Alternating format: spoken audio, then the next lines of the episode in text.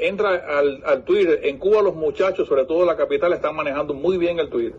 Yo estoy muy aficionado últimamente a un programa que se llama El Enjambre, que es un podcast que ya va por el capítulo 15. Ellos lo han celebrado vestidos de quinceañeros, los dos muchachos y la muchacha, y es una, es una, son, son muy irónicos, pero son muy preparados y lo que hacen es refrescarle a la gente todo lo que está ocurriendo con la óptica típica de la juventud y con ese propio lenguaje así de moderno, muy moderno todo. No, no hay el empaque ni el análisis, pero te llega todo lo que está ocurriendo. Te lo digo yo. Copiaste. Pasen, señores, pasen.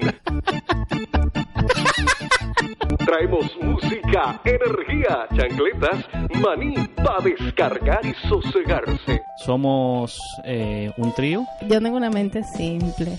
Oye, qué incómodo se pone con la libretica. El enjambre es una cosa bastante loca, un podcast que estamos acá tratando de hacer.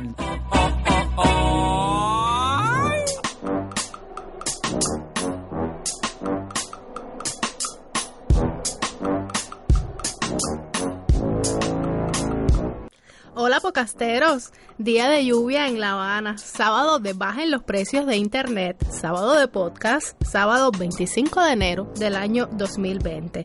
Semana esta cargada de acontecimientos y por supuesto, este panar virtual, esta colmena ruidosa, llega por más de una hora para conversar, debatir, disentir y refunfuñar sobre Cuba, sobre Twitter, sus temas de preferencia. La invitación es la misma, quédese con nosotros, súbale el volumen y comparta ahí donde usted esté, fregando la bicicleta, viendo el paquete, lavando la ropa, friando los plátanos con la mano en la cintura. Ignore el grito del bocadito de lado y venga a desinformarse con nosotros, usted solo, aquí. Y en el mural de las efemérides de hoy tenemos, por ejemplo, que es el Día del Trabajador de la Industria Alimentaria en Cuba. Felicidades para esa gente. En 1947 muere el padrino de la mafia italoamericano, Alphonse Capone. Felicidades para esa gente también, digo yo. Y nada, señores, en 1947 se crea el primer videojuego en los Estados Unidos. Usted recuerde que toda la historia no es otra cosa que una infinita catástrofe de la cual intentamos salir lo mejor posible. ¿Quieren fábula? Seguro que sí. Había una vez un gran violinista llamado Niccolo Paganini. Nació en 1782 y murió en 1840. Algunos decían que era muy raro, otros que era un ser sobrenatural. Las notas mágicas que salían de su violín tenían un sonido diferente, por eso nadie quería perder la oportunidad de ver su espectáculo. Una noche, el escenario de un auditorio repleto de admiradores está preparado para recibirlo. La orquesta entra y es aplaudida. El director es ovacionado. Pero cuando la figura de Paganini surge, triunfante, el público delira. Paganini coloca su violín en el hombro y lo que sigue es indescriptible. Blancas, negras, fusas y semifusas, corcheas y semicorcheas parecen tener alas y volar con el toque de aquellos dedos encantados. De repente, un sonido extraño interrumpe el ensueño de la platea. Una de las cuerdas del violín se rompe. El director para, la orquesta para, el público para, pero Paganini no para. Mirando su partitura, él continúa extrayendo sonidos deliciosos de un violín con problemas. El director y la orquesta, admirados, vuelven a tocar. El público se calma cuando de repente otro sonido perturbador atrae la atención de los asistentes. Otra cuerda del violín se rompió. El director para de nuevo, la orquesta para de nuevo, pero Paganini no para, como si nada hubiese ocurrido, todas las dificultades y sigue arrancando sonidos imposibles a aquel violín defectuoso. El director y la orquesta, impresionados, vuelven a tocar, pero el público no podía imaginar lo que iba a ocurrir a continuación. Todas las personas, asombrados, gritan un oh que retumba por toda aquella sala. Una tercera cuerda del violín se rompió. El director para, la orquesta para, la respiración del público esta vez para, pero Paganini no para. Como si fuera un contorsionista musical, arranca todos los sonidos posibles de la única cuerda que queda en aquel violín destruido. Ninguna nota fue olvidada. El director embelesado se anima, la orquesta se motiva. El público parte del silencio hacia la euforia, de la inercia para el delirio. Paganini alcanza la gloria, su nombre corre a través del tiempo. Él no es apenas un violinista genial, es el símbolo de aquel profesional que continúa adelante aún ante lo imposible. ¿Qué pasa contigo? Dímelo. Y ahora sí, buenos días, buenas tardes, buenas noches. ¿Cuántas cuerdas rotas tendrá su vida hoy? No sabemos, pero lo que sí sabemos es que estamos aquí para hacerla mejor. Este es un podcast de El Toque. Mi nombre es Lucía Marsh y esto es El Enjambre. Yo no veo la televisión ni me conecto por internet. No escucho la radio ni leo la prensa. A mí no me desinforma nadie. Yo me desinformo solo. Yo mismo me manipulo. Yo me hago pasar por bobo. Yo vivo del disimulo. A mí me da lo mismo. Con ustedes, como siempre, el opio de los pueblos y el radiotelescopio de los pueblos, Miguel Alejandro Hayes y Camilo Cotis. Buenos días, buenas tardes, buenas noches. Un saludo a todos los amigos que nos escuchan. Lucía ahora estaba pensando en, en Paganini. ¿Cuántas cuerdas le quedó? Una, ¿no? Y con una hizo todas las notas. Está muy bueno eso. Ahí no había bloqueo interno entonces. Ahí no había bloqueo. ¿viste? Mira, eh, antes de, de comenzar el, el episodio de hoy, episodio número 16, ¿quién iba a decir que íbamos a llegar tan lejos, no? Yo lo dije siempre. Yo. No, yo quiero agradecerte, Lucía, por estar aquí. Lucía no se siente muy bien hoy y, y a pesar Tengo el de todo- bejucavirus, una variante del coronavirus, pero eh, de bejucal. Ya, eh, bueno, agradecerte, agradecerte por, por, por estar aquí y, y por haber... No me agradezcas, págame. No, no, no tengo que pagarte ahora, pero por lo menos te pago con, con, mi, con mi agradecimiento. Somos unimente, estamos agradecidos, Lucía. Eh, bueno, esta semana, Camilo, ya vamos a dejar a Lucía porque se mejore. Vamos a hablar de otras cuestiones. No sé si ustedes vieron, yo tuve una sorpresa hace unos días en un listado publicado nada más y nada menos que por la página de Facebook de Radio Progreso. Un listado que... ¿Un listado de qué? Un listado, un listado de productos. Nos mandó a la bodega. De productos de la de tienda. producto del agro. productos. Mira, mira, hoy es día del trabajador. De nuevo, productos de normados. de productos normados que no se pueden consumir. Estamos hablando nada más y nada menos que de un conjunto de medios alternativos, independientes, no oficiales, no punto .cu, vaya. What? No punto según me No gusta punto. .cu y bueno, era una, un listado que había sido publicado, déjame ver si aclaro la cuestión y el misterio. Había sido publicado en el blog personal de Lagarde. Lagarde creo que es el director de un medio Ah, ya. Cuba sí, ¿no? Algo Cuba así. sí. Sí, ya. Y ahí él publicó una lista de medios, creo que usó la palabra contrarrevolucionarios y bueno, ahí aparecían unos cuantos de los medios, incluso algunos que hemos estado vinculados nosotros. Estaban, Ah, los medios que quieren restaurar el capitalismo. Yo no me acuerdo si era el capitalismo, Sí, el la, galaxia, pero era, era algo de eso, sí. Entonces esos medios estuvieron, creo que en algunas provincias se podía acceder, en otros no, una especie de, de bloqueo, medio bloqueo, algo así, de lo más raro. La Ah, eso fue de la durante el- Justicia, el, de la el información. Sí, durante Sí. el sábado. Eh, Durante el sábado sí, eh, el toque, periodismo de barrio, un- un- una serie de medios que normalmente se pueden acceder, eh, sí, estuvieron bloqueados durante el sábado. El domingo amanecimos ya eh, pudiendo acceder a, a estos medios, pero fue definitivamente Estábamos este celebrando listado, ¿no? los 15 nosotros durante el bloqueo masivo. ¿Vieron el videito de los 15? Yo espero, yo espero que hayan visto los videos de las 15, las fotos. Me gustaron mucho las la fotos que nos, lo- vaya, los montajes que nos hicieron. Eh, después vamos a hablar de eso. al Yo final. puedo decir que fue el que más me gustó, ¿El montaje que más te gustó? Sí. ¿Cuál fue el que más te gustó? hoy? el de la Revolución Francesa. Ese fue uno de los primeros, ese fue uno de los primeros, sí. A ver, definitivamente eh, es- esto fue preocupante, ¿no? Este listado publicado eh, y, y lo más curioso es que lo borraron, ¿no? Esta publicación en Facebook con el listado de medios que llaman a restaurar el capitalismo fue eliminado an- ante un- una masiva cantidad de, comentarios negativos que recibió la cuenta oficial de Radio Progreso y es que es absurdo. Además, habían incluso eh, algunos que comentaban cuán amplio había sido el diapasón para eh, meter a todos estos medios en el mismo saco, porque había medios que se, se eh, ven a sí mismos como abiertamente en contra del, del gobierno cubano y medios que se ven a sí mismos como eh, que no están en contra del gobierno cubano, que son simple periodismo, y había medios que además son muy de izquierda, ¿no? Como la joven Cuba, como sí. la joven Cuba, sí. Y entonces fue bastante curioso porque nadie se salvó ahí, ¿no? Como que, como que todos entraban dentro de la misma categoría y, y, y como que todos estos medios eran los medios del diablo, los medios más malos que te puedes ¿Y por encontrar. qué lo borraron? Bueno, el- evidentemente lo eliminaron. Alguien dijo que, que eso había sido un error, ¿no? Digo yo. Nos cogió la inseguridad. Un entusiasta parece que lo publicó. Ellos Pero tienen bueno. su propia inseguridad. parece. No, hablando, mira, hablando de hablando de, de medio, déjame otra cosa. Hablando de medio, eh, pasé tremenda pena en Twitter, caballero. Pasé tremenda pena en Twitter porque recuerden que hablamos el, el sábado pasado, hablamos sobre la bioeléctrica. Sí, y, el y Maraú. El Maraú, el no sé qué, no sé cuánto. Y, y entonces estaba... eh, vi un comentario del, del embajador británico en Cuba, An- Anthony Stokes, donde él menciona que esto es un proyecto eh, donde los británicos están involucrados. Yo digo, "Güey, güey, ¿cómo? Espérate, ¿cómo? Y le digo, no, espérate, espérate, porque mira, nosotros incluso en el enjambre... Tú le dijiste que tú lees Gramma y que en Gramma no salía. No, yo le dije que yo me estaba guiando por los medios oficiales cubanos porque que son los que suelen Sí, a tener ver. la información. Claro, a ver, cuando yo voy a hablar de que si la fábrica tal en Cumanayagua, tú me disculpas, pero el medio oficial, el medio que yo voy a leer para eso va a ser el medio oficial cubano, el, el local, el Grammy, no sé qué, porque son los que tienen acceso a la información. Un saludo para Gramma. Porque ningún medio independiente lo dejan entrar a ninguna fábrica a hacer ninguna pregunta ni ninguna entrevista. Eso lo sabe aquí todo el mundo. Entonces yo sí me guío para este tipo de informaciones, me guío por lo que dicen los medios oficiales.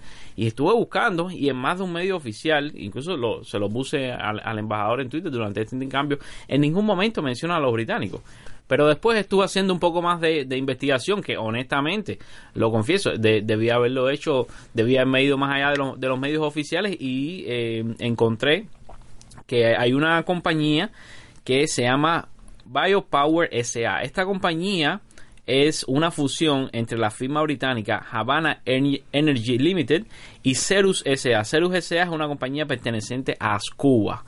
No, lo que antes, todo lo que antes era el, Ministerio del Azúcar, que, ya no existe, ¿no? Esta empresa Ascuba eh, que era parte de, de este extinto ministerio, eh, creó esta compañía y que están desde el año 2011, ¿sí? una compañía que lleva nueve años ya eh, trabajando en Cuba y principalmente, por supuesto, eh, en el tema energético. Y me llama la atención, yo no sé por qué, ni voy a especular, ni voy a decir nada, pero me llama la atención que en los medios oficiales cubanos, en ningún lado, hablan de eh, que esto es parte eh, británico también, esta iniciativa. Sino todos hablan es eh, Cuba con tecnología china, que es verdad, China, ahí están ajá. los chinos, porque los chinos realmente son los que pusieron eso operativo. Pero todo fue una, una, una concepción una concepción británica cubana. Acá, ¿y cómo fue que el embajador se... el- ¿Por qué es que el embajador se pronuncia? No, él hizo un tweet. Él hizo un pero hablando no- de la compañía, vio hablando, ¿dónde? no, él, él compartió la noticia, hizo un tweet y Ah, dijo ya. orgulloso de esta, no Pero sé no qué. era criticando que, que ¿sabes? Que No, el medio no. cubano había dado información eso. errónea. No lo sabía. Ya, ya. pero lo criticó. Cuando yo se lo dije, lo Cuando tú se lo dijiste. Yo le dije, "Mira, espérate, mi fuente es el Gramma y aquí no están los británicos. No, a mí me, me apena que, que tú sigas el Gramma, así me dijo. nosotros como también un medio informativo, porque no, la semana pasada hablamos de esto y bueno, pues mucha gente dice que, que nosotros tenemos que eh, tener y, y la fuente y mira, los medios estos también se equivocan y también dan información errónea, que es a donde nosotros vamos a consultar, así que siempre va a quedar en manos de la persona que nos, que nos escucha, eh, eh, ver que toda esta información sea cierta o no y, y nada, para eso está Twitter, digo yo, que es una de las herramientas más, más poderosas en este sentido. Hoy yo te invito a caminar por mis solares para demostrarte de que sirven tus ideales. Somos humanos aunque no pensemos iguales. No nos tratemos ni dañemos como animales. Esta es mi forma de decírtelo. Y ahora mi pueblo y siento Bueno, hablando de industria y, y economía, la economía cubana, ustedes saben que está... ¿Cómo se llama el virus? Coronavirus. Tiene algo de eso, está un poco rara. Casualmente, el presidente de la República, Miguel Díaz Canel, eh, qué serio sonó eso, el presidente Díaz Canel eh, hace un llamado público, o al menos en un espacio pues, en los medios, a destrabar, esa palabra me suena extraña, a Lo que está metiendo con el diccionario para abajo es candela. ¿Qué te A destrabar. La economía. es una persona que no sabe medir el peligro. Pues tú sabes lo que es usar esa palabra. Ay, madre mía. No, Bueno, realmente la economía está trabajando. la economía está a falta de, de grasa, no, no está fluyendo bien y bueno, el presidente, algo que yo me parece que lo diga, me parece muy bueno que lo diga, aunque a veces cuando él dice estas cosas los, los espacios eh, oficiales no le dan mucho, no hacen mucho énfasis en todo eso, por ejemplo, él abogó, bueno ya pues destrabar todo lo que sea necesario para lograr una mejor política de empleo, esto es algo Yo que... pensé que me iba a decir destrabar todo lo que... te de- lo prometo. Te lo prometo que Vamos- pensé me a decir Vamos a pensar en ese eslogan. Vamos a, a elevar la propuesta, Lucía. Eh, ha- habló también del, del tema de las cooperativas que están detenidas. No sé si ustedes saben que una cooperativa en Cuba necesita un periodo casi de 36 meses para ser aprobada. O sea, una cooperativa no agropecuaria. Bueno, la- las que fueron aprobadas en su momento, porque hace años y ya no Sí, están están- abriendo ninguna. Eh, están trabadas. Yo quería. Mira, Sí, me acordé. Yo tengo un, un amigo que su familia inició la, la cooperativa esta que está en, 20 en Hey 23. No sé cuál es. Eh, usted la- eh, que, que ahora es un café, que antes era el café literario. Ah, ahora- ya sé cuál es, ya sé Bueno, cuál es. yo lo conozco, estuvieron más de tres años para que le llegara el, el papelito, al final pudieron abrir el, el negocio. Yo pensé que ya iban a, que la- los productos se iban a, a vencer. Bueno, entonces Sí, también no, él, él- no, a mí me pareció interesante también que pidió que le, que le entregaran un, un resumen de las trabas que entorpecen el trabajo eh, y que hicieran esto, Pero- digo así, los organismos, fue lo- la- en, en el sitio no web de la presidencia. Una no sé. enciclopedia de las trabas de la economía. No sé, un resumen de las trabas que entorpecen el trabajo antes de que se acabe el mes de enero fue lo que pidió Ah, algunos organismos. Yo no sé cuáles son estos organismos e instituciones. Él estaba hablando allá en el Ministerio de, de Trabajo y Seguridad Social. Bueno, también habló de, hablando de, de trabas, de todo el tema de las pequeñas y medianas empresas, que eso está detenido, congelado, la ley de empresas, todo el, el marco legal que envuelve, que desenvuelve Sí. a todas la- las pequeñas y medianas empresas. Dijo que no hay ningún problema con el sector privado, lo cual es algo novedoso, sobre todo después de ver cómo lo- los medios oficiales eh, en un discurso de segunda línea suelen tener una, una pequeña arremetida contra el sector privado. no. Esto es muy leve, no siempre, hay, hay momentos de adelanto y de, y de retroceso. No, cuando se quiere hablar de las consecuencias del bloqueo, entonces el sector privado es bueno, pobrecito, ay, no, los están maltratando, pero cuando no, acaban con el sector privado. Así Lo otro que mencionó, que es muy importante, se habló de, de quitarle la, la rigidez a todo el listado de actividades por cuenta propia. Eso me queda algo así como que van a abrir una serie de licencias que no están permitidas. No sé, de, de eso de eso te quiero comentar otra cosa, porque hay un hay un tema parecido, con, parecido no, que tiene relación con este tema, pero mira, hay- a mí lo que me llama la atención es que el economista cubano Pedro Monreal, a quien ya tuvimos la oportunidad de tener aquí en, en, en el enjambre, hizo notar que la mención acerca de destrabar las pymes, es decir, las pequeñas y las medianas em- empresas, se vieron reflejadas en el artículo que se publicó en, en el sitio web de la presidencia de Cuba, pero no se vio reflejada en los artículos que se hicieron en Cuba Debate, Grama, Juventud Rebelde y, y Trabajadores. Sí, todos estos medios reflejaron la noticia, la, la- replicaron, pero no mencionaron la parte de, de destrabar el, el sector de las pequeñas y medianas empresas. ¿Qué tú crees de eso? Bueno, esto me huele a teoría de la conspiración, pero de verdad, yo, bueno, eso lo hemos mencionado ahorita y es algo que creo que todos podemos verlo. Por ejemplo, cada vez que el presidente dice algo un poco antiburocrático, antidogmático o medianamente que lo critica, eso no tiene un- una gran repercusión en los medios. Hace poco lo escuché decir de que está bueno ya de la gallina y el huevo con el tema del salario y la productividad. Lo vi, lo pusieron y no he visto nada o sea, no he visto toda una campaña, o sea, que aquí se, se coordinan todos esos procesos de comunicación, que haya todo un despliegue para la- lanzar ese mensaje. Y creo que, no sé qué pasa por allá arriba, pero cada vez que el presidente da un discurso que intenta romper la inercia, ahí queda, eh, o no se le hace...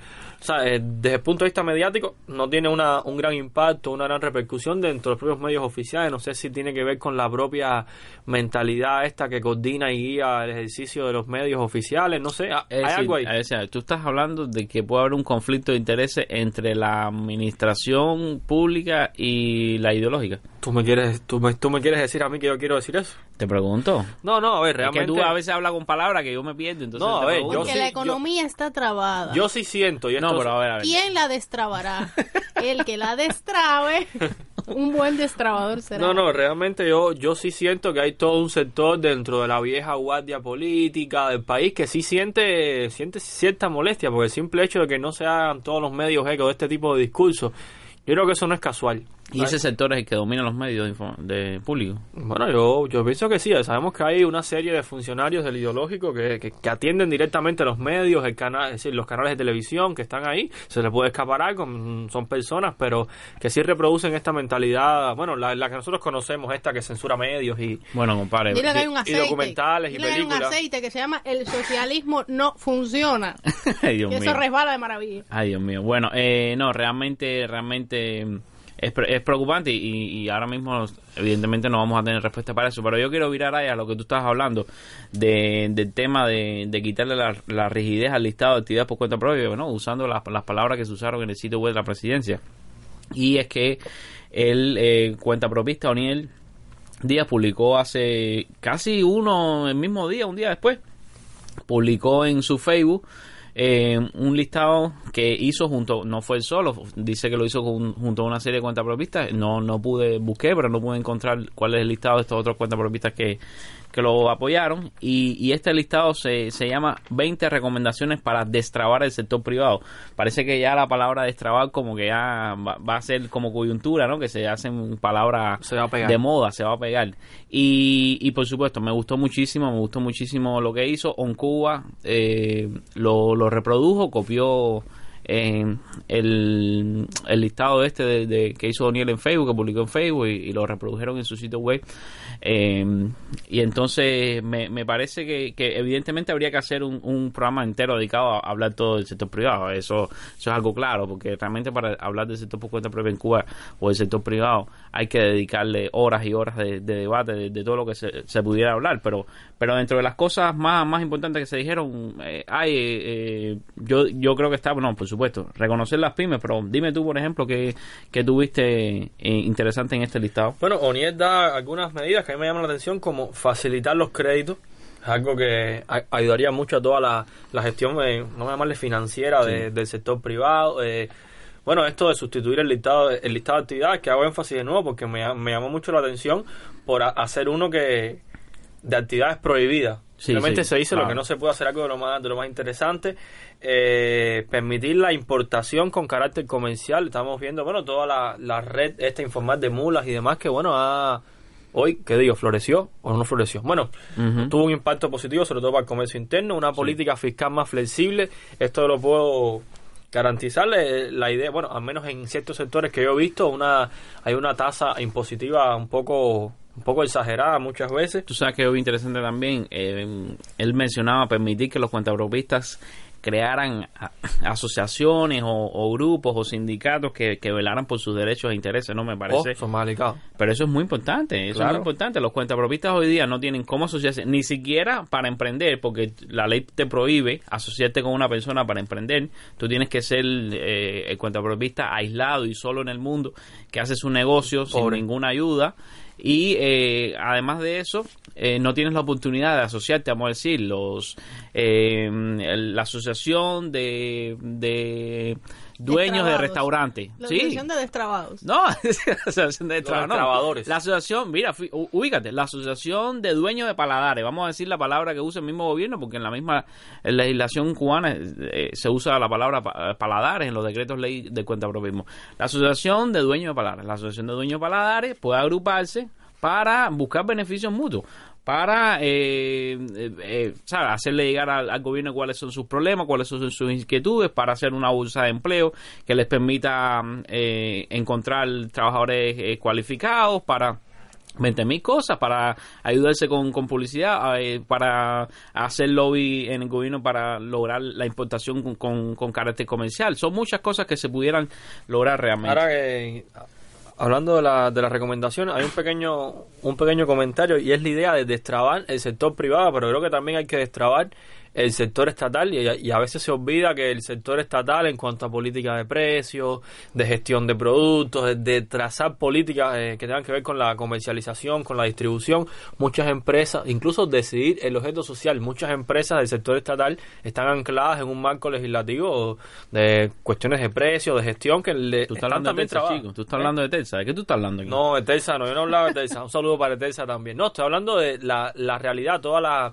la dinámica de, de emprendimiento, de innovación que puede existir en el sector privado, también está eh, anclada, trabada dentro del sector estatal y creo que es válido eh, dejar eso claro que es para todos los sectores, todo tipo de, de propiedad. Si tenemos que destrabarnos en general, todos estamos trabados. Trabarse No. es lo mismo que estancarse. No sé, vamos, Pregunto, vamos a buscar a ver. el diccionario. No sé si trabarse.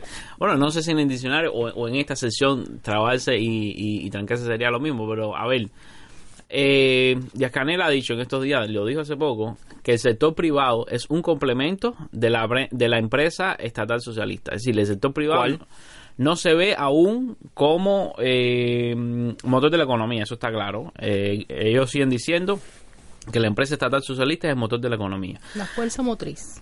Es esa, pero bueno. a mí Bueno. no- no- Pero te digo, eh, la, la empresa estatal eh, socialista tiene que ser la que vaya adelante, la que dirija la economía, pero me parece absurdo que en el año 2020 todavía se esté pensando así.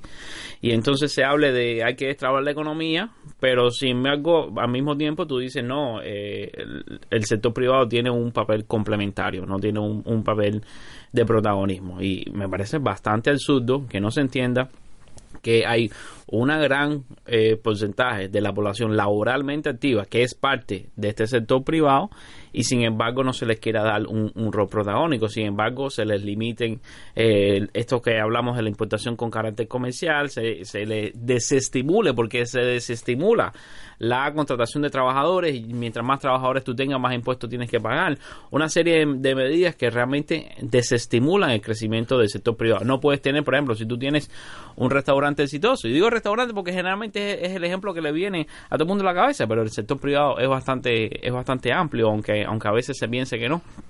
Y vamos a decir que tú tienes un restaurante o una cafetería muy exitosa y tú legalmente no puedes hacer otras, no puedes hacer eh, ni una franquicia, eh, ni puedes hacer varios negocios tuyos, no sé, vamos a decir, eh, tiene una cafetería eh, que se llame eh, el, enjambre. vaso rojo, el enjambre, lo que sea, y tú no puedes hacer 10 cafeterías que se llamen el vaso rojo, no, no, no está legalmente permitido.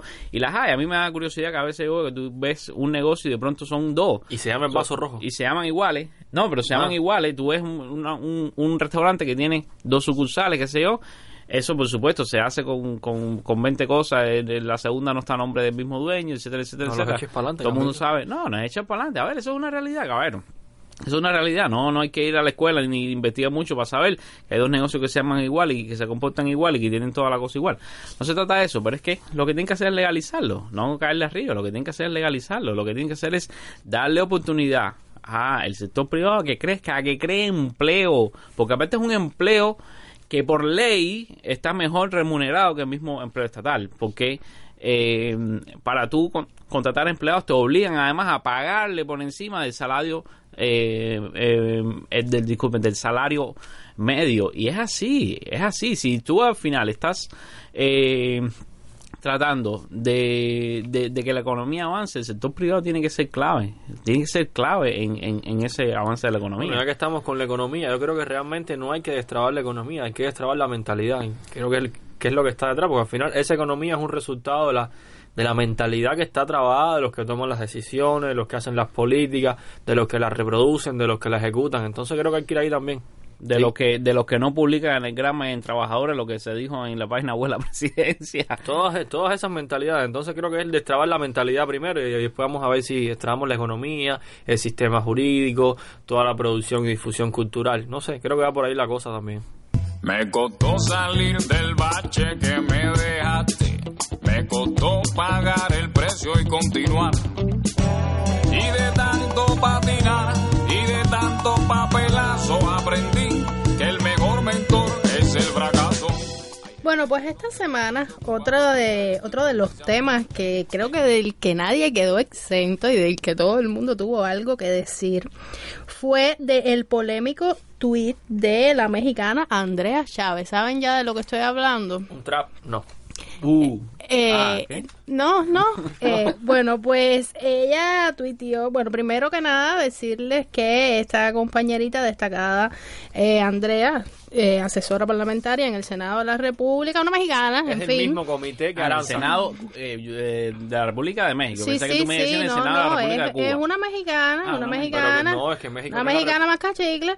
Ella, eh, bueno, pues vino unos días a la hermana República de Cuba a descansar, según ella. Pero México, Bueno, de es, vacaciones. México no es República de México. Bueno, pues ella dijo que ella vino a la Estados Unidos hermana mexicano, creo que es el República de nombre. Cuba a descansar y bueno, pues se sintió segura en cualquier rincón de La Habana y escuchó a los cubanos cantando eh, canciones de las proezas de Fidel y del Che y bueno, nada, pues regresó después de su retiro espiritual en La Habana a Twitter Y le cayeron arriba con todos los palos porque eh, a ella no se le ocurre decir eh, semejante barrabasada. Eh, Bueno, básicamente lo que pasó es que Andrea Chávez bloqueó a medio Twitter cubano. bloqueó a medio Twitter cubano. Yo creo que sí. menos el Grama y, Y yo porque estaba bloqueado ya.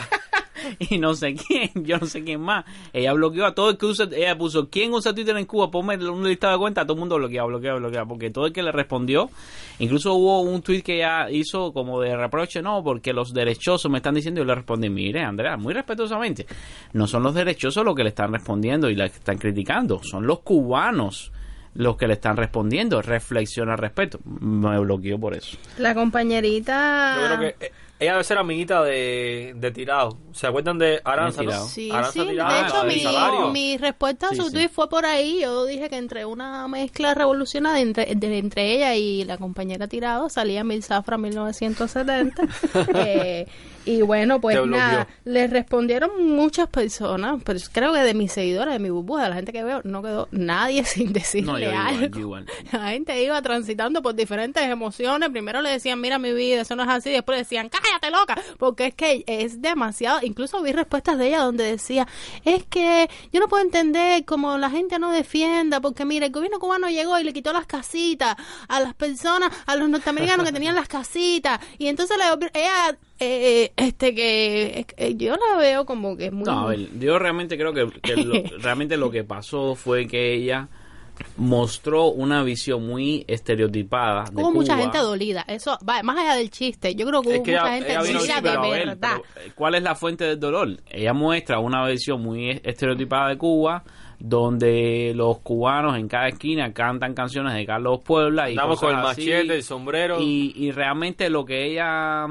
quería promover era como una visión muy Idílica. muy turística no no idílica siquiera Sí, no, sino turística sí ella estaba eh, mostrando lo que ven los turistas en Cuba De hecho, Ah, la después propaganda puso un tuit de un video de alguien cantando. bueno, Sí, puso un video de... Y ahí uno- se la volvieron a, ver, comer. Tú no vas a ninguna fiesta cubana y hay un tipo con una guitarra cantando Carlos Puebla. Eso, eso, Sí, pero eso es no que lo ella no aclara eso desde el primer No momento. Ella no aclara eso desde el primer momento. Ella en su poética redacción dice que, o sea, brinda una imagen que tú vas caminando por la calle y por el lado tuyo pasa cualquiera, Pepe, Con su bocinita. ¿sabes? No, con con- su bocina Bluetooth. Y, y Carlos Puebla. Bluetooth device y ready to pair. Ya, y entonces, o a capela, ¿viste? Le- ¿Sabes? A capela ahí la gente cantando las proezas. La gente guachinea con las Carlos Puebla. Ella no ha escuchado a la vecina mía cantando las proezas cuando se va la corriente. Ay, Dios mío. Óyeme, pues ya te digo, a mí me impresionó porque hubo mucha gente de, eh, dolida, de verdad. Gente que decía, pero muchacha, ¿en qué mundo tu vida? A ver, vamos a resaltar las cosas buenas, ¿ok? Y el tema de la seguridad y de las pocas cosas que todavía eh, se pueden hacer una salvedad, ¿no? Eh, y vamos a, vamos a, vamos a hablar claro, vaya, ni te voy a ofender, ni tú seas ingenua, porque es, es totalmente ridículo que hoy por hoy, eh, eh, ¿sabes? Pretenda escupirle a un cubano una realidad que tú no estás viendo y que yo vivo todos los días. No, es una totalmente que- absurdo. Muy turística, además, que los cubanos tienden a rechazar esa visión tan turística. Los cubanos y todo. Yo Es que pienso que, también, eh, en cualquier país pasa lo mismo, que se, se, se tiende a rechazar es- ese estereotipo que, que ve y busca el turista, ¿no? Es- Bueno, es hablando de, de ingenuidad y de, y de hablar claro. ¿Y qué más dijiste, Lucía? ¿Y estupidez? Yo. Ay, no lo Ay, soñé. no bueno, sé. hablando de ingenuidad y hablar claro, no sé si estamos al tanto, hoy deben escogerse, elegirse, votarse, designarse los intendentes municipales. Día glorioso. Un día de gloria para la democracia socialista. ¿A quién tú estás citando ahí? ¿Eh? no, es que estaba leyendo un periódico, creo ah, un, un periódico, el periódico provincial de en su edición digital de Guantánamo.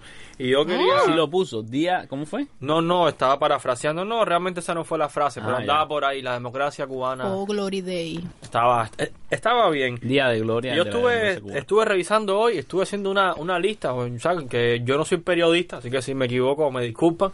Eh, eh, me hice una pequeña lista con todos los gobernadores elegidos democráticamente y eh, vi, vi que todos los gobernadores y gobernadoras eh, no eran más que presidentes, vicepresidentes del gobierno, o sea, del Consejo de Administración Provincial o de la Asamblea Provincial del Poder Popular. Así que bueno, la estadística confirma algo, lo, lo dejamos en suspenso Es decir, todos los que salieron en elegidos o, o votados, qué sé yo, en el cargo de gobernadores, ya eran gobernadores de, de facto. O sea, ya eran o, o- o la dirección política, eh, o la dirección administrativa, o el subdirector, o, sea, o la, sub- o la vicedirección política administrativa de... de esas provincias. de las Eso es provincias. trampa, eso no se hace. Bueno, realmente no podemos decir que nos sorprenda, ¿no?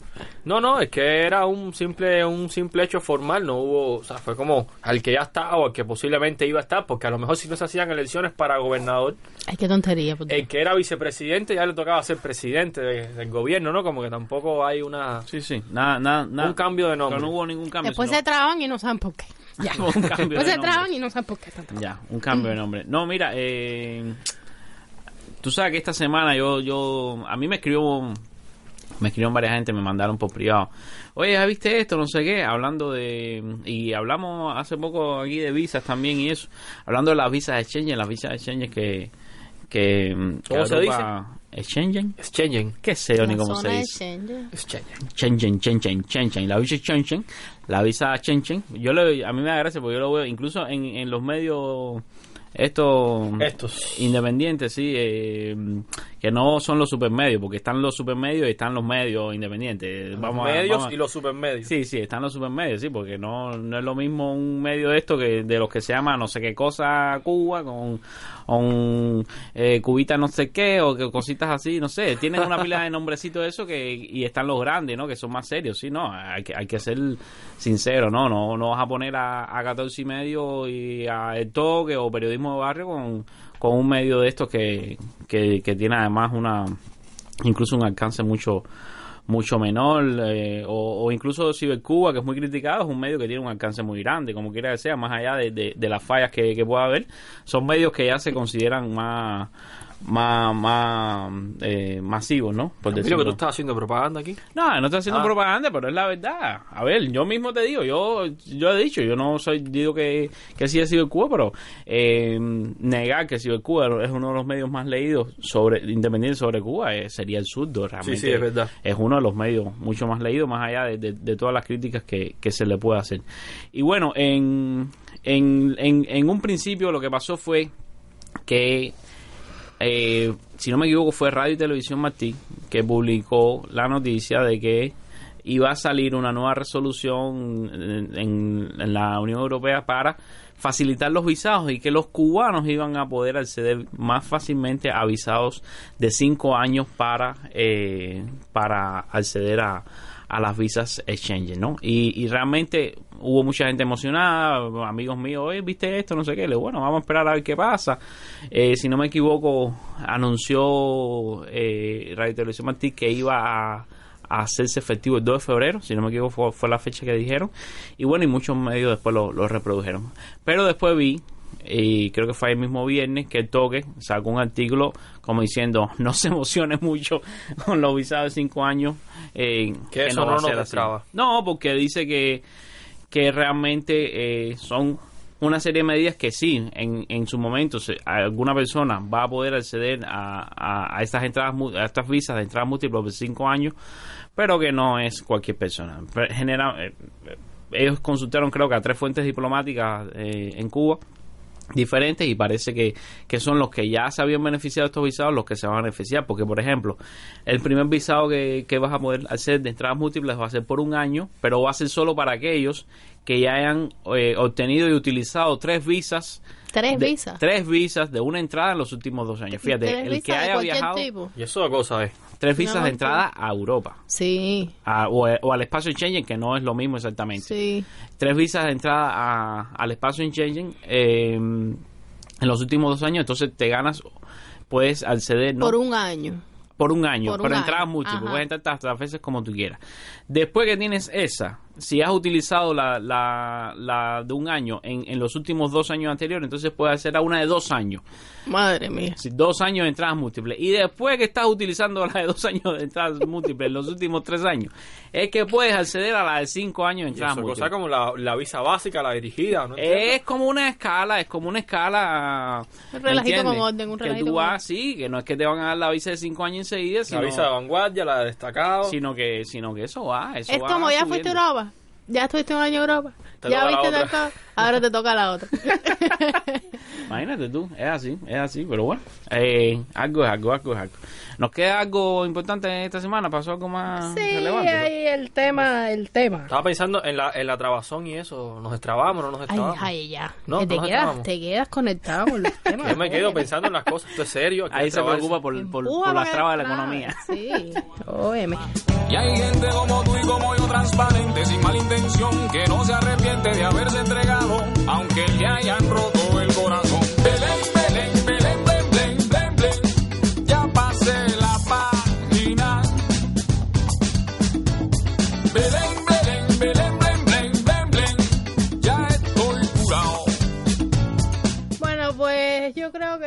Inevitable mencionar este tema, el Noticiero Nacional de Televisión. ¿Qué pasó? Ustedes saben, el noticiero, o sea, el espacio estelar de la televisión cubana. Así que salimos en el noticiero. Oh, no, ¿Quién salió en el no? ¿No vimos? no, Ah, no, eh, ofreció pues eh, una información ampliada sobre eh, los hechos que ya comentamos aquí, los autores que masillaron, digo, masillaron, ma- perdón, mía, Masillaron. los bustos Lo de, perdón, mancillaron, Ah. ustedes saben que tengo problemas de pronunciación. Ya, ya. Eh, los bustos de eh, José Martí el primero de enero en La Habana. Bueno, todo el mundo sabe de lo que estamos hablando, ya nosotros tocamos este Ponme un tema. pedacito de algo ahí para, para yo oír lo que dijeron, Lucía, para yo acordarme, porque hace rato eso día. Se te olvidó. Imágenes de la videoprotección de la avenida Boyeros en La Habana muestra a dos ciudadanos con actitudes sospechosas en la madrugada del primero de enero de 2020. Ellos fueron los autores de un hecho informado oportunamente por las autoridades y que conmocionó al pueblo de Cuba. Mientras en el país se celebraban las fiestas por el advenimiento del nuevo año y el triunfo de la revolución, Pante Rodríguez Baró y Joel Prieto Tamayo denigraron con sangre de cerdo 11 bustos martianos y tres vallas con contenido político en un recorrido por escuelas, instituciones y lugares públicos de diferentes municipios de la capital. Bueno, pues eso que acabamos de escuchar, el audiovisual difundido por el NTV, muestra pues cómo en los primeros días de enero eh, esto se hizo viral automáticamente en las redes Sí. sociales, eso lo hablamos aquí también.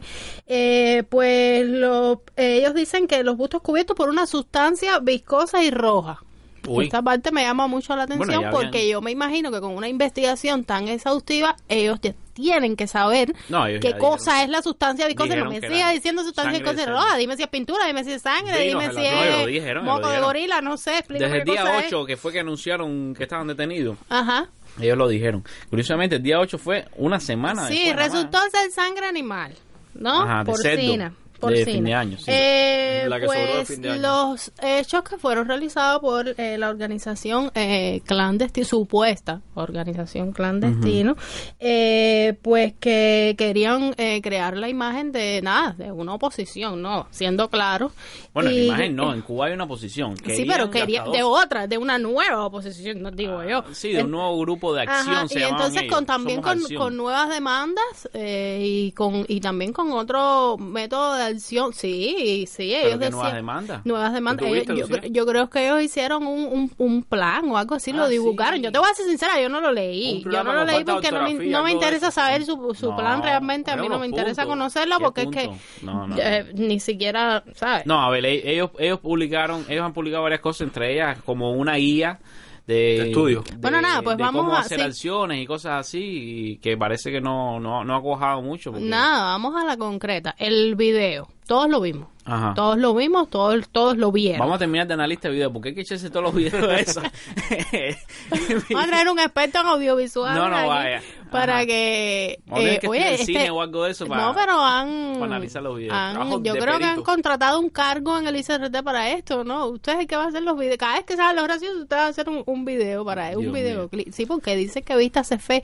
Y es verdad que hay mucha gente en la calle eh, hablando, ¿no? De este video y que ha que se han comido con tomate, como dicen en mi pueblo, todo lo que han dicho, que yo no creo ni siquiera que sea cierto al 100% ni al 50%, ni puedo decir que no sea cierto, como nada es cierto, no sé, porque es que de todas partes se recibe, creo yo, una información muy muy nebulosa y muy y exacto y también eh, polarizada y en el sentido de que la gente siempre a su criterio ciego y la- mucha gente salió a apoyarlo y después vi mucha gente, me dio mucha gracia porque vi mucha gente con las fotos de perfil puestas de apoyando el movimiento y después a, los cinco minutos salió el video todo el mundo se puso un paisajito y se cambió la foto porque es que uno se queda sorprendido y no sabe Sí. qué hacer, el miedo siempre va a existir, o sea, pasar Bueno, ver, eso por alto es vamos, absurdo. vamos a analizar algunas de las cosas que salieron en el video. Por ejemplo, Ok. eh, a mí me llamó mucho la atención eh, el tema de la droga. Me llamó mucho la atención el tema de la droga. ¿Te llamó la atención el tema de la droga o te llamó la atención de que abiertamente reconocieran que hay droga? Porque, o sea, Eso, eso, sabemos. sí. Ahí se, se dijo con mucha naturalidad, eh, se habló sobre consumo de drogas. Drogas no solo marihuana, que es considerada en muchos países una droga débil, por decirlo de alguna manera, sino cocaína, ¿no? Cocaína. Realmente lo que consume es la el llamada, oficial le la decía, llamada ¿cómo, es eso? que- ¿Cómo es la cosa? A ver, dime, ¿cómo Sí, es que tú te drogas? ahí no, no, no dieron detalles eso, pero la llamada piedra, lo que Sí. y las latas y todo eso, el problema es que esta piedra se pone sobre las latas, se calienta por debajo y eh, de que tú te ríes, Lucía. Es una clase de que... Lucía escupió todo el agua. del, tip, del tips ese de drogadicción que estás dando que ahí. no estoy dando tips, estoy explicando Un curso cómo de, funciona. de cómo... Pero es que me caballero. parece muy tonto ver a Camilo Jorge diciendo cómo se calienta la cocaína. yo me crié en los sitios, ¿ok? Y ya cuando estaba en la secundaria ya había piedra en Cuba, ¿ok? Bueno, ¿cómo es eso, Camilo? Se calienta, nada, se calienta y... eh, la piedra. se calienta la lata con la piedra arriba y suelta lo que suelta, tú lo hueles. Ay, no huelen más explicaciones porque ustedes se están burlando. ¿qué uno fuma? ¿Una piedra? Camilo, que tú Ya no cállense la boca los dos, ya. Camilo, si tú coges la Bueno, lata ya. y la guardas en la mochila y la botas en los cestos. Porque eso es lo que se debe hacer. No boten las latas en la calle. Hagan como yo, guarden la lata en la mochila y la boten en los cestos. Bueno, entonces, eh, el tema está que se habló abiertamente del consumo de drogas, que además no fue solo consumo, porque se dijo de consumo y tráfico. ¿Tú Es crees que eso sea una excusa para, eh, para acusarlos de algo en concreto y volver a obviar una vez más el tema de hay, los presos hay que ver, hay que ver. Yo, Para, yo, un tribunal aquí hoy. yo, yo hice consulta a, a. ¿Consultaste? Sí, a un Ay, jurista. Sí, yo enseguida le hice consulta a un jurista decir un sobre dos temas, sobre dos temas, sobre dos temas al respecto. Ahora, ahora vamos a oír lo que dice el jurista, pero antes de oír eso, eh, sí, quiero, me llamó mucho la atención, quiero repetir el tema de que la droga se trató abiertamente. En Cuba hay una política de tolerancia cero, eso Sí. que no quede duda. Es decir, en Cuba a cada rato la aduana publica la cantidad de, Sí. Tolerancia de- cero con la droga. tolerancia cero con la droga. Sí, sí, no es un chiste aquí, aquí la droga no se no se toma como un chiste. Recuerden, hablamos en el, en el episodio anterior, hablamos sobre este video de, de Javier Caso y cómo el oficial había Sí. dicho que, que este dinero se, se, se trataba como la droga. Es que la droga es un tema muy, muy serio en Sí. Cuba. Y entonces, bueno, eh, al, al que me ha preguntado en lo personal, yo le he dicho, caballero, por lo menos en el, en el caso de, de, de Panther, eh, prepárense que lo que viene es una condena por droga. Decir, más allá de lo que haya hecho, va a ser insignificante al lado de, de lo que puede ser una condena por tráfico de droga.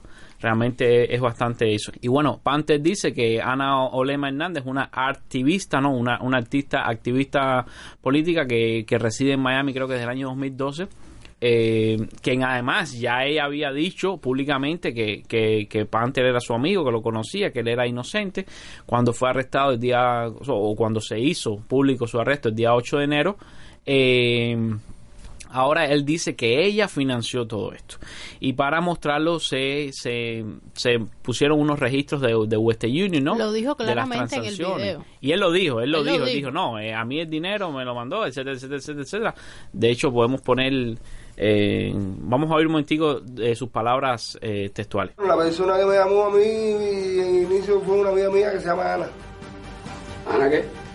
Ana, no sé el apellido, le dicen Olema. Anolema, que es una amistad de Pante, que según Pante, ella es una activista de, que está en contra de- del- proceso revolucionario, que es la que, la que envía el dinero de, de estos trabajos. Y bueno, eh, se creó una discusión muy grande con respecto a la Western Union. ¿Y a qué me refiero?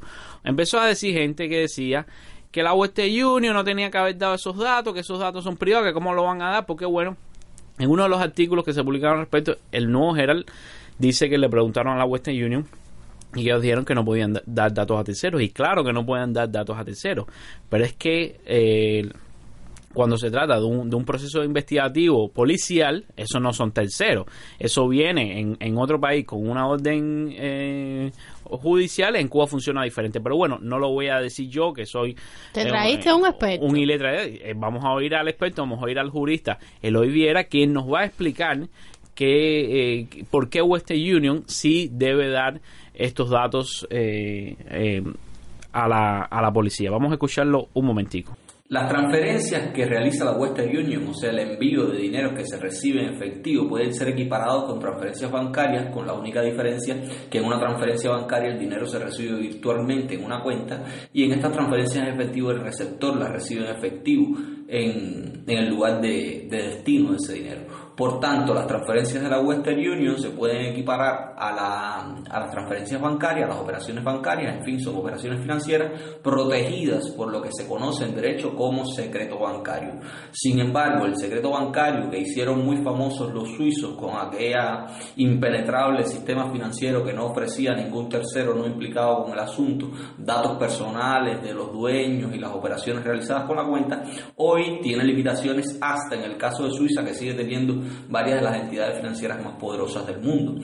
Pero esa limitación, vuelvo y repito, está en la mayoría de los casos destinada eh, o definida a partir del inicio de causas penales en contra de los eh, detentores de, de esas cuentas personales. Esas causas penales que pueden ir dirigidas en la mayoría de los casos en el derecho internacional, sobre todo a evasiones fiscales, eh, pues con la autorización de un juez se permite no solo conocer el monto de las cuentas, sino también las operaciones, los datos, los receptores, en fin, todas las operaciones que pudieran haber determinado un juez que puedan ser necesarias e imprescindibles para esclarecer un hecho delictivo.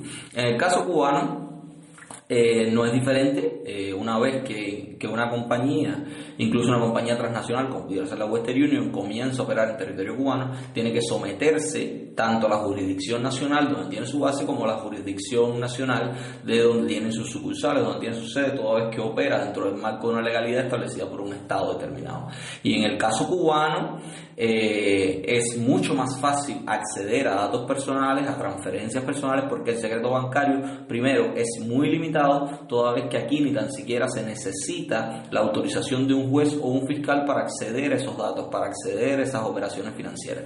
Simple y llanamente con la solicitud del instructor encargado del caso, por entender que la información a la que puede estar solicitando pueda ser imprescindible para esclarecer los hechos o para demostrar una circunstancia relacionada con la responsabilidad de los acusados, basta para que un tercero al que se le realice esa solicitud esté obligado a entregar esos datos personales, incluso cuando los tenga bajo su custodia, bajo eh, secreto bancario o secreto financiero, como querramos llamarlo. Por ende, no es de asombrarse que se haya puesto en televisión nacional las trazas, la recepción de esas transferencias bancarias, porque eh, perfectamente el instructor del proceso pudo haberle solicitado a la Western Union eso, esos documentos o, esa, o esos datos y la Western Union estaba obligada por la ley de procedimiento penal cubana a entregarlos y que formaran parte del, de la carga probatoria del expediente. Bueno, ya escuchamos a, a Eloy Viera, jurista, quien, quien nos explica que bueno, que ese debate no, no es tal, ese debate no existe. La Western Union está obligada por ley a entregarle esta información. Y bueno, eh, esto genera también sus dudas. Porque bueno, si tú supuestamente estás haciendo un pago, como se dice, para una operación clandestina usando el mismo nombre de, de, de este de este grupo, ¿no? Eh, tú dices, bueno, y voy a usar la Western Union, habiendo tantas mulas y tantas vías de informales enviar dinero a Cuba, voy a usar la Western Union, que es una vía bastante formal, que además que deja registro. Bueno, ya eso ya eso es, es ¿Qué algo dijo que deja- ella? ¿Qué Es como una chapucería, ¿qué dijo ¿no? Ana? ¿Qué dijo no, ella dice que no, que ella no, que ella nunca envió dinero para esto, que ella no lo financió, que esto es un movimiento que- surgido auténticamente en Cuba, etcétera, etcétera. Reconoce haber conocido a Panther en Cuba en 2018, que además ya como ya dije, ya en- en- desde el momento de su arresto, ella había dicho que, que sí, que claro que lo conocía. Eh, además, ah, salió en Twitter hace poco un video en una de estas cuentas que, que, que al principio se pensaban que eran ciberclares, pero ahora parece que es la cuenta extraoficial de, de la seguridad del Estado, porque mete cada cosa ahí y dice, ¿dónde sacaste eso? Porque son... Guerrero. Guerrero Cuba ese, bueno. Guerrero cubano. Eh, y el tema está en que pone un video de, de muy pocos segundos de Ano Lema caminando con Panther. Nada extraordinario, nada que pruebe nada. Incluso el mismo envío de dinero que puede haber hecho Ano Lema a, a Panther, digamos que fue verdad, tampoco prueba nada.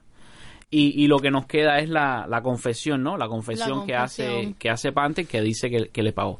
Y entonces ahí sí ya a mí me generó la duda. Y la duda es, eh, ¿basta la confesión en, en un proceso investigativo? Y entonces yo le quise de nuevo preguntar a, a Eloy Viera, ¿no? Que nos dijera si basta la, confesión. Vamos a ver, vamos a ver qué dice él. Y con relación a lo que me preguntaba si es suficiente una confesión como, como prueba plena en un proceso.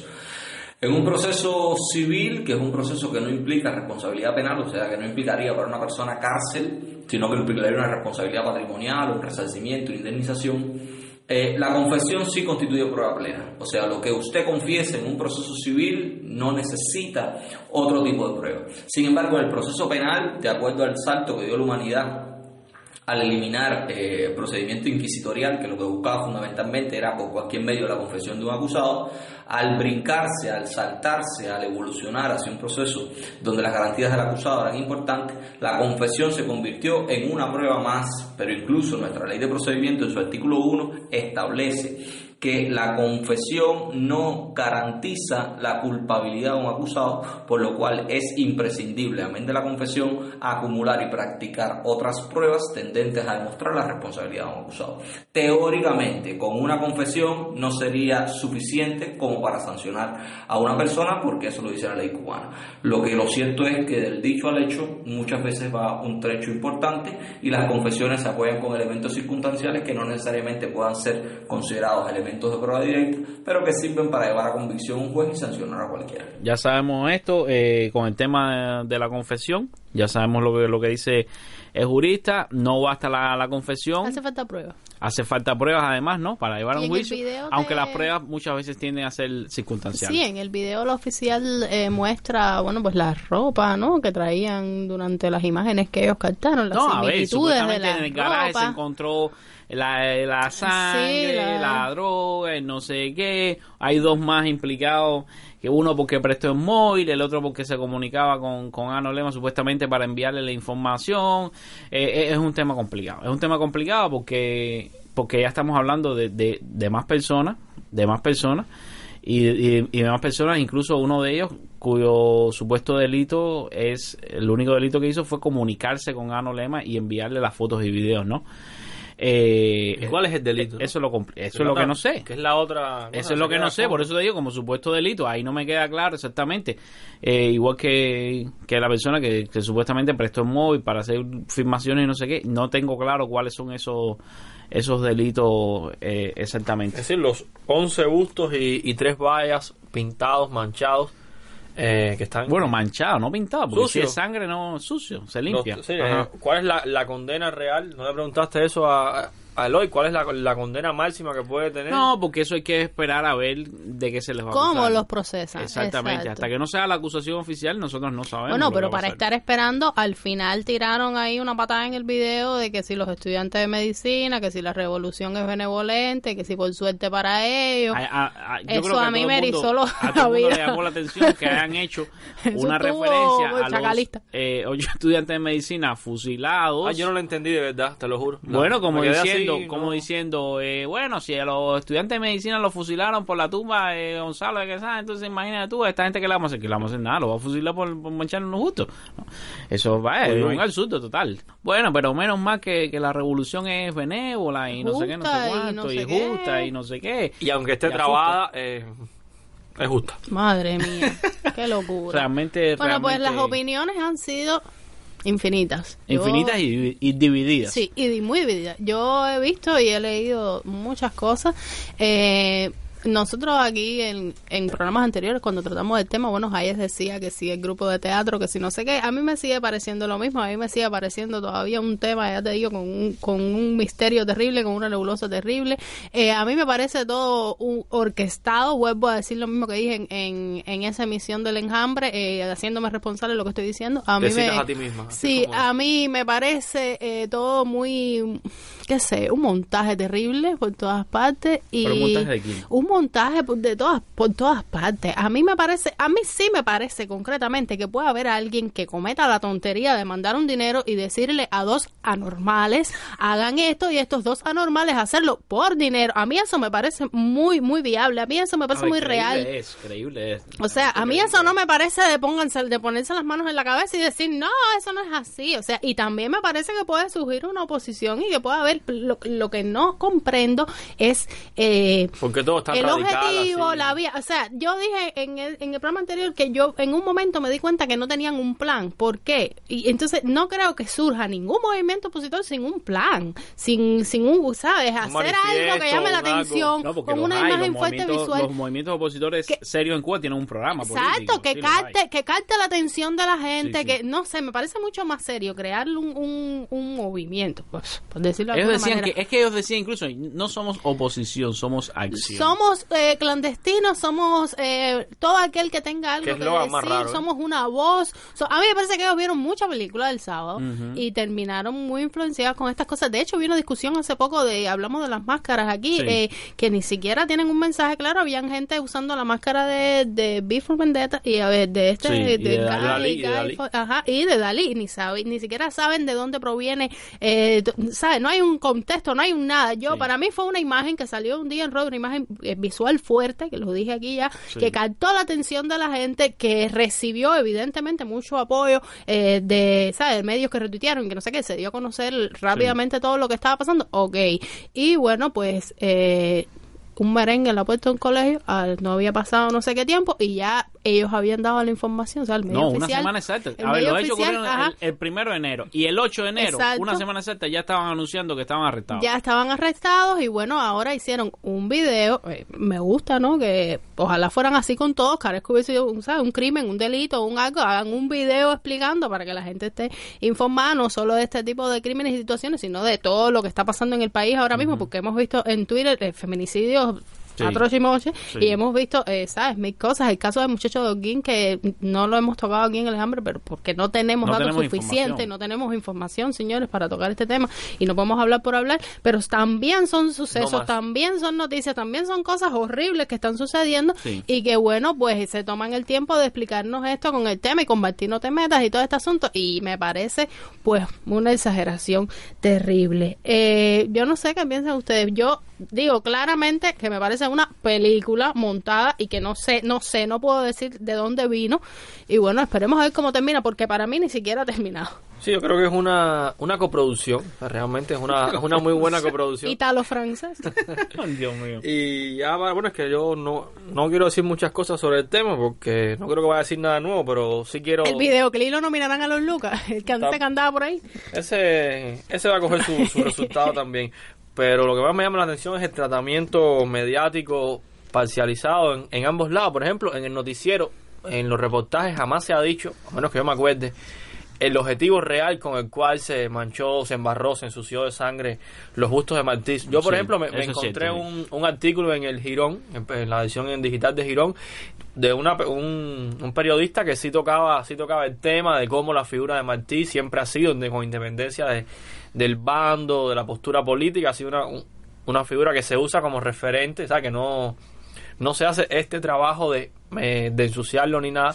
Pero fuera de ahí, el, el, el, el simple hecho de que el discurso oficial o, o los medios oficiales construyan un reportaje donde no se diga, mira, ellos hicieron esto y decían estar haciendo esto, que esa, que esa Ay, parte de la historia la corten, ya a mí me, me hace que, no sé, que, que sientan que no es periodismo, sino simplemente propaganda política. Sí, a ver, ay, sobre eso que estás comentando ahora. Lo único que yo dije al respecto, porque cuando todo salió había mucha confusión y no sé qué, y siempre están los que se lanzan con lo que venga, la bola que venga, yo les No, no, a mí esta semana me dijeron algo que me llamó mucho la atención Ajá. y u- una persona que, que no, ¿sabes? No es tampoco una persona activa en, en, en comentar cosas de política y que cuando te dicen este tipo de cosas tú reflexionas porque es la gente que está afuera, Ujú. entiende, que está fuera de todo. Y, te, y me dijo que, le, que estos movimientos de opositores que estaban surgiendo a ella le parecían como el cuento de, de los pollitos a- al salir del cascarón que siguen cualquier cosa, no importa si es una gallina o no, Ya. ¿entiendes? Sí, y sí. entonces te quedas pensando y te dice la gente está falta de, de, de un liderazgo, De por decirlo de alguna manera. Ajá, pero vamos a vamos a pensar primero antes de, tú sabes, sea, porque tú no sabes ni siquiera lo que tú estás apoyando. La próxima revuelta la va a dirigir Baden. ¿Qué sé? No, a ver, lo que iba a decir, lo que iba a decir. A ver, lo único que yo dije desde el principio fue: eh, esto no va a crear unión de ningún tipo. Y atacar la figura de Martí, sea por el motivo que sea, aunque sea un motivo simbólico, ay, Martí está llorando, lo que tú quieras, no te va a servir para unir a los cubanos, porque va a haber muchos cubanos ofendidos, ya se demostró. Se demostró, enseguida se demostró, no unió a nadie, mucha gente en contra y no, y no tiene nada que ver con el gobierno, estar a favor o en contra del gobierno. Incluso figuras importantes de la oposición criticaron duramente estas acciones de clandestinos y es que no funciona, no Y funciona. hubo gente que lo apoyó simplemente porque eso que dice Lucía le, les convenía. Ay, no, mira, hubo gente importa. que lo apoyó, te voy a decir, hubo gente que lo apoyó simplemente porque, no sé si por estupidez o por valentía, no vamos a... Porque están trabajo. Vamos a decir, vamos, no vamos a justificar, tú sabes, con, con vamos a decir que fue eh, valentía, vaya, para decirlo de alguna manera, sí, porque al final hay un poco de valentía que tener. Hubo gente que lo apoyó simplemente porque dijeron lo que ellos no se atreven a decir, Ujú. ¿entiendes? El cambio ya y no sé qué, y se acabó, lo que y no esto te- hacer. ¿sabes? Ajá, o hicieron lo que ellos no se atreven a hacer y entonces se ven un poco y dicen, "Ño, qué bien, no sé qué, y lo apoyan, pero tampoco es un, un- un apoyo serio, ¿entiendes? Porque esas mismas gente son las que mañana eh, demuestran, o sea, ni siquiera un medio oficial, ellos mismos ponen un tuit echándose para atrás de lo que hicieron y esa misma gente son los que se los comen a palo. Eso pasó cuando cuando Ernest y, y Ernesto de Armas, Sí. muchísima gente que lo apoyó, después toda esa gente le tiró y le dijeron eh, comunista y le dijeron de la seguridad y le dijeron no sé cuántas cosas, le dijeron al pobre chiquito que tuvo hasta que irse de Twitter eh, un mes. Entonces, por eso yo no creo en ese tipo de apoyo. Yo no creo para nada en ese tipo de apoyo. Bueno, realmente... eh, Para mí fue todavía- más rechazado que apoyado, lo digo. Todavía, todavía queda... No, para mí fue muy apoyado fuera de Cuba. Sí, ajá, y muy también. rechazado dentro de Cuba. Obviamente, Que no significa que dentro de Cuba no hubo quien lo apoyó. Hubo mucha, mucha gente en Cuba que lo apoyó, pero no fue una mayoría. Y, no fue una mayoría. Y, y una cosa que sigue pasando todo el tiempo en Twitter es que la gente vive una clase de burbuja.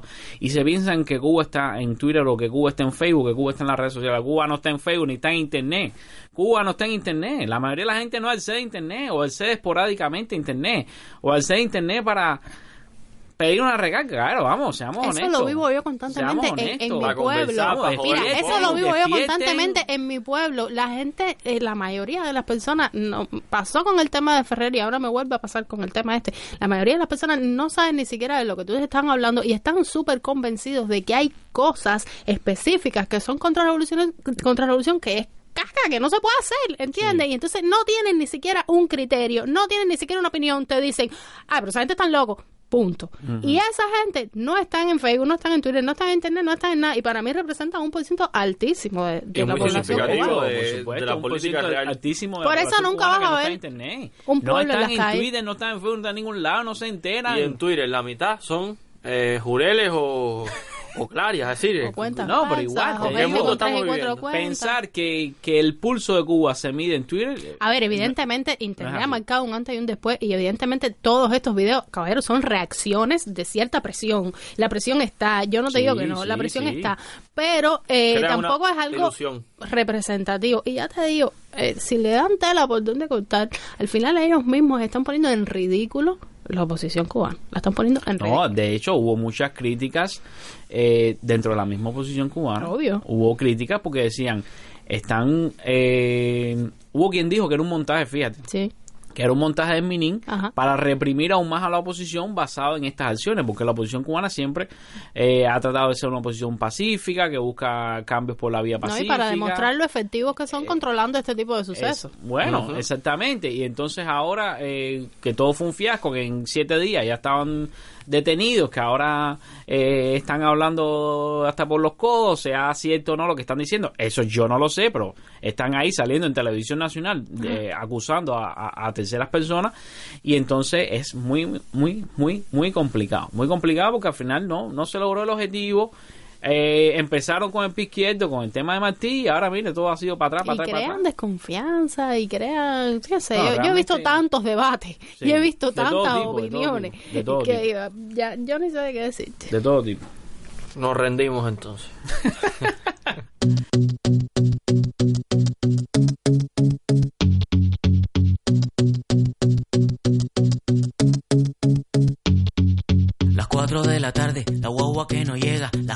que no para de hablar y que se desespera, gotas de sudor que caen por mis ojeras. Te cuento de otro día. no- Bueno, pues esta semana tuvimos concurso y por supuesto ganador del concurso fue eh, tremenda la reacción en, en Twitter, eh, la gozado, celebración ridícula de nuestros foto. 15 años. Qué ridícula, ¿qué te pasa? Camilo, Por tú ridículo. Qué ridícula si yo me veía lo más bien en ese no, vestido Camilo, negro. no te veías bien.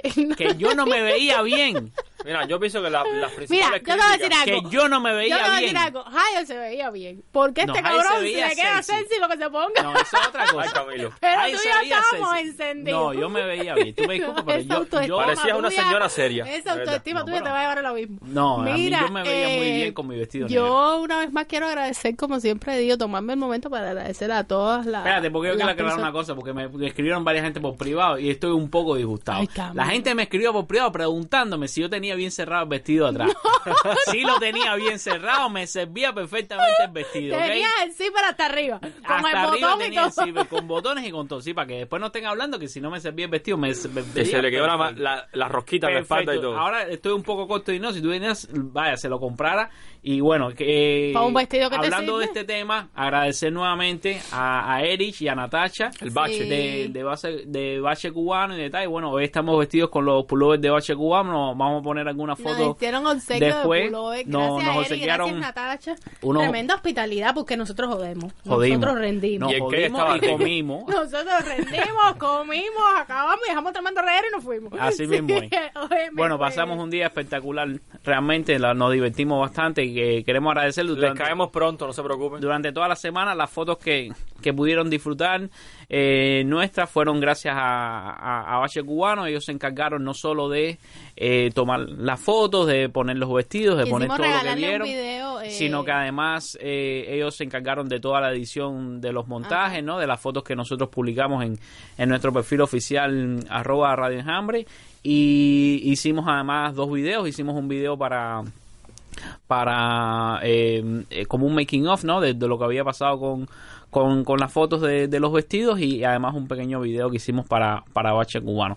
Y bueno una vez más agradecerles a, a, a, a Bache Cubano. Bache Cubano es un sitio de, de, de compras online es un sitio de, de comercio electrónico. Eh, pueden buscarlo bachecubano.com bachecubano.com ahí pueden eh, hacer eh, sus compras no Eh, Muy, muy eh, publicar publicar artículos eh, que ¿Artículos quieran vender, ¿no? Eh, Ah, que cosas los que quieran vender, no solo artículos, porque cae casa, todas esas cosas se pueden se pueden poner, carro, lo que sea, eh, servicios que se ofrezcan, todo eso pueden ponerlo ahí, entonces se los recomendamos, hcubano.com, ahí van a poder eh, en- encontrar, eh, vender, vender, comprar, alquilar lo, lo, lo que ustedes necesiten y bueno, agradecerles una vez más. Lucía, ¿nos falta algo para terminar hoy? Sí, yo quería ahora, antes que se acabe el programa, quedan un minutico rápido, eh, invitar a los amigos que nos escuchan, ustedes también, Lucía, te voy a, te voy a esperar por allá, este, este miércoles a las cinco y media, a la marca. virus. Eh, en la marca, perdón, vamos a estar haciendo otra edición del espacio de debate Trinchera Abierta. Tendremos invitado a Julio César Guanche. Vamos Ah, a estar ¿Está hablando sobre. Sí, sí, Guanche está aquí ahora. Un saludo para Guanche, nos vemos miércoles. Dirección, dirección. La marca, Orapilla, entre oficio y mercader. Ustedes saben, van a ver a Robertico por allá afuera. Robertico Ramos. Robertico Ramos. Yo, vi- yo vine con yo vine con, con la bolsita que me regaló Robertico. Después tengo que tirarme una foto para que él la vea. Y bueno, la sorpresa es que vamos a estar transmitiendo el, el debate me- en vivo a través del, del canal de podcast de La Trinchera, que está vacío, pero bueno, vamos a hacer un, un estreno, ustedes saben. Nos vemos por allá a Ay, qué discutir. lindo, qué lindo. qué linda esta iniciativa. Oye, Lucía, al final quién ganó el concurso no dijiste. Oye, es que no me dejan hablar, es usted que no dejan estaba hablar a dando su, su promoción comunista. Dale, No. Jair. Oye, ponte para esto. Hasta una sección en trabajadores, mi hermano. Bueno, pues excelentes los memes. Yo me reí muchísimo. Me encantaron todos porque nosotros, la verdad, que estamos de puñeta y la gente nos tiró tremendo estamos a caos. puñetas y es una lindura. A Gamilo lo casaron con Joffrey. Ese Joffrey, no sé, pues yo no vi Juego de Tronos, pero bueno. Eh, qué sé yo, de todo yo vi metido en un platanal con el yo, que la gente tiene mucha imaginación, qué bueno, me encanta eso. Pues los ganadores del concurso, Camilo.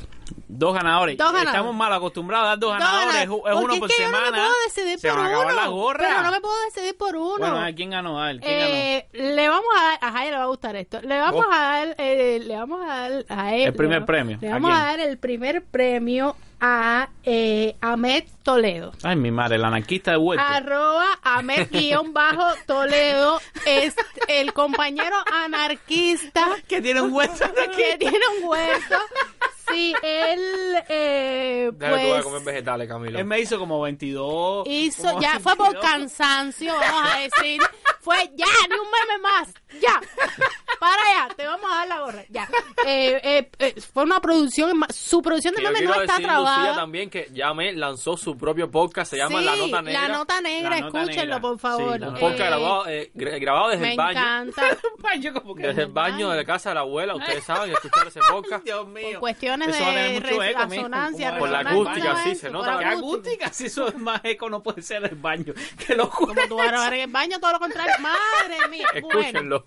Es tan anarquista que graba donde no se debe grabar. la rebeldía no tiene límite. Óyeme, pues Ahmed Toledo, esperamos que muchas gracias por, por, por, por sus lindos memes. Eh, escuchen el podcast, señores, importante esa parte. Eh, nada, me encanta que haya muchos podcasts en Cuba, me encanta. Eh, nada, pues felicidades por este premio eh, de la gorra del enjambre. Tenemos todo, todo, todo el mundo con gorra del enjambre. Ya, ya, yo creo que no nos queda vi, hubo una bronca el fin de semana. Por la Quisiera, yo quisiera darle gorra ¿No a todo el video, el la mundo. uno de los ganadores de la gorra que le robaron la gorra, déjame decirte. Ahmed Toledo, Sí. felicidades. Y el otro ganador, el otro eh, ganador del concurso, El segundo premio. el segundo premio. Este premio lo vamos a otorgar, bueno, vuelvo y repito, porque para mí me es muy difícil eh, ¿Cuál es deci- premio, decidirme por Una una igual, persona. No, no, que quién ganó. No, que lo diga Camilo. Dale, dilo tú. No, bueno, lo diré yo. Lo diré yo. El compañero, su nombre en Twitter es JJ. eh, su usuario es arroba JJ930621. Eh, bueno, pues nada, también nos mandó memes simpaticísimos y... Para mí fueron bastante sentimentales, me gustaron lo que. Pero tú sabes, me preocupa, JJ, contáctanos por privado y vamos a ver cómo te hacemos llegar la gorra. porque- Ah, sí, señores, porque él es de la provincia de España. De la provincia de España. No Ahora fuimos a saquemos la visa. internacionales. Ay, Mira. mío, hace falta la visa eh, changing esa de los cinco años. Para ir a llevarle la gorra a. Ay, me- nosotros nos metimos en cada candela, madre mía. ¿Cómo vamos a España? Bueno, siempre que España. Australia, no sé lo que nos vamos a Tenemos hacer. que ir a, a solicitar la visa. ¿Dónde es? La de España. Sí, En la embajada. de España. Vamos para la Embajada de España esta bueno, semana. pues nada, no se preocupe que de alguna forma u otra le haremos llegar la gorra. Eh, Bueno, y JJ, escríbanos por privado. felicidades. A mí, escríbanos por privado, aunque a, a mí es más fácil porque el anarquista conoce a. Me a encanta Marxista, ver la ¿no? participación que hay en estos concursos. Ya, fue muy Eh, bueno. pues nada, muchas gracias y esperamos que disfruten su premio y eh, estamos cerquita ya del final de la temporada, ahora sí, Sí. ahora sí señores, vamos a descansar y vamos a finalizar la temporada y bueno, esperamos retomarla rápidamente, más adelante daremos información en concreto sobre esto.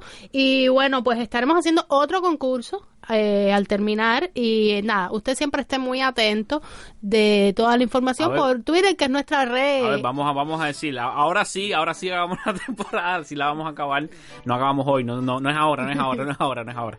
Eh, nos queda, aparte de este, que es el episodio número 16, nos quedan dos episodios más, tendríamos el episodio número 17 el, el sábado primero de febrero y cerraríamos la primera temporada el día 8 de febrero con el episodio 18. Ahí vamos a descansar mínimo, mínimo un mes, menos que eso no va a ser, pueden ser de 1 a 14 meses de descanso en, en que nos vamos a tomar y luego vamos a retomar el A mí no me segunda escribiendo temporada. los sábados que están aburidos, que qué vamos a hacer, que, que, que ahora de Lo hablamos. primero que se van a aburrir somos nosotros. Nada, pues vamos a, pues, ¿sabes? a marcar un, un final y un inicio. Vamos a tratar de, de retomar la segunda temporada pues con nuevas propuestas. Vamos a tratar de aprender un poco más, de traerles un poco más de, de preparación, porque para ustedes trabajamos, aunque no lo parezca. Eh, pues nada, señores, esperamos que, como siempre digo, que los temas eh, sean útiles para su conocimiento. Y muchachos, ¿algo más que decir? Más nada. Nos vemos el próximo sábado. Destraben, destraben, destraben. ¿Qué pasa contigo? Dímelo. Me bloqueó por eso.